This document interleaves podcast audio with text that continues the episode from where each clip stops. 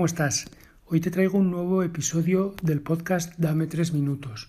Un episodio que titulo Un compromiso ladrillo a ladrillo. Luego te darás cuenta de por qué precisamente estamos hablando de colocar un ladrillo y un ladrillo y un ladrillo para construir algo. Evidentemente para ello tendremos que haber puesto unos buenos cimientos. Pero bueno, vamos al grano. Quiero comenzar el podcast con una cita de Anthony de Melo. Estate atento porque tiene mucho valor. Dice de Melo, por la calle vi a una niña aterida y tiritando de frío y con pocas perspectivas de conseguir una comida decente. Me encolericé y le dije a Dios, ¿por qué permites estas cosas? ¿Por qué no haces nada para solucionarlo? Durante un rato Dios guardó silencio, pero aquella noche, de improviso, me respondió, Ciertamente que he hecho, te he hecho a ti. ¿A mí? ¿A mí?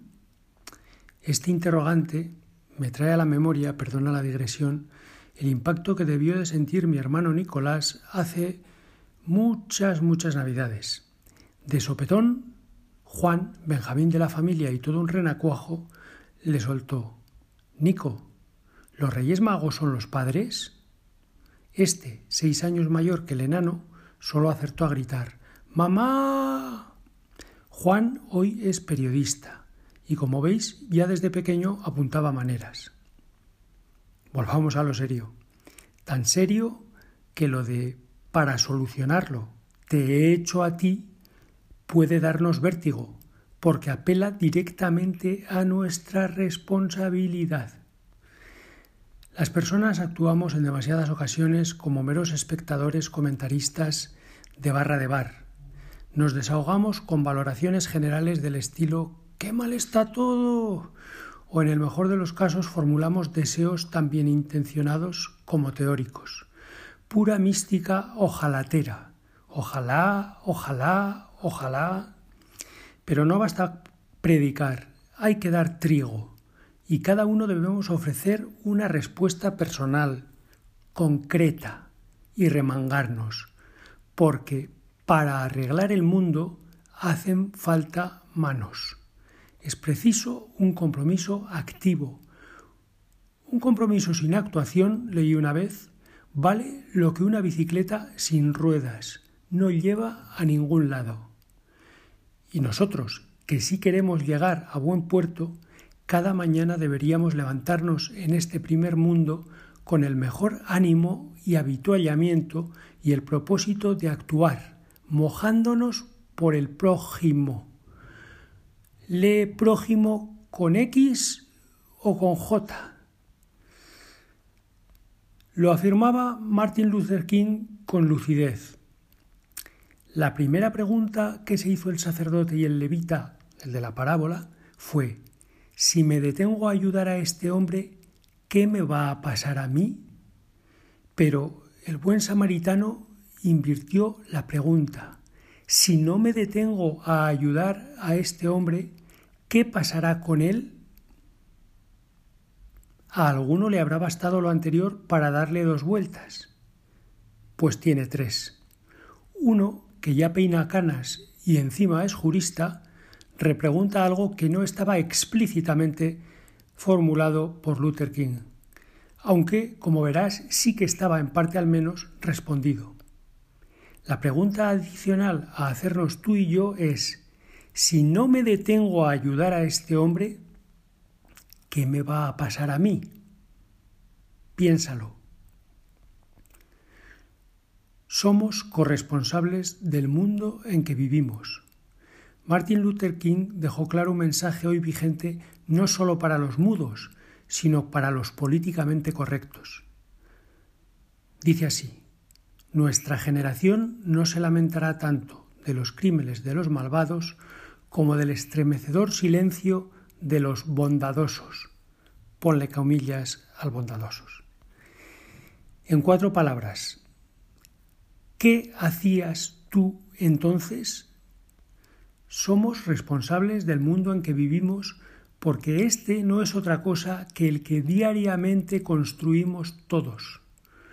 Pues como señalaba Graham Greene, la humanidad avanza gracias no solo a los potentes empujones de sus grandes hombres, sino también a los modestos impulsos de cada persona responsable. Conscientes de ello, parecería fácil mantener una actitud adecuada y proactiva. No lo es. Quizás por eso un hombre bueno que nos conocía bien nos daba su receta del solo por hoy. Me refiero a Angelo Giuseppe Roncalli, San Juan 23, nunca mejor dicho, Santo Padre. Búscalo en Internet, solo por hoy.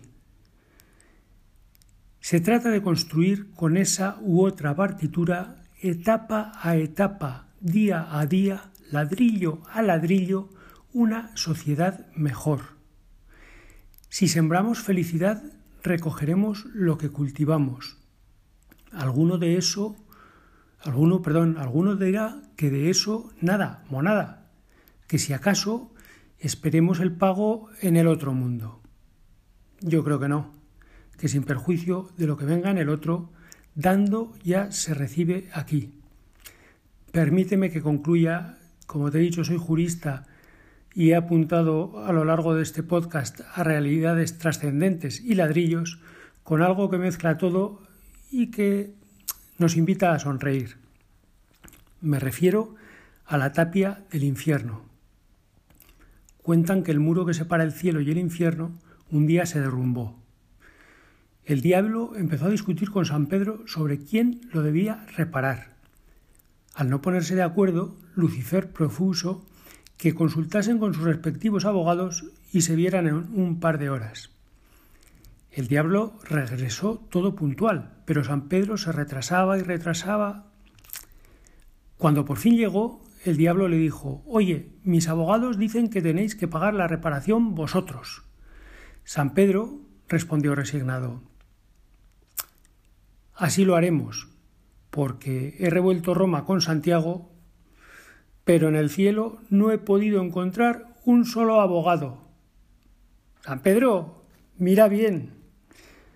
Bueno, después de esta pequeña broma, porque estoy seguro de que hay muchos abogados, yo lo soy y yo lo espero, que están eh, arriba en lo alto, después de esta pequeña broma, sí que te digo que entre todos construyamos no muros, construyamos puentes, echemos cimientos y ayudemos a poner escaleras por las cuales las gentes puedan transitar, subir, mirar alto, ver el horizonte y proyectar su vida en beneficio de todos. Y aquí acaba el post. Perdón, el podcast. Aquí acaba el podcast. Y ya sabes que te voy a pedir en el próximo episodio de Dame tres minutos. Pues nada más y nada menos que eso mismo. Dame tres minutos. Muchas gracias por tu tiempo, que a veces es un poco más de tres. Un abrazo.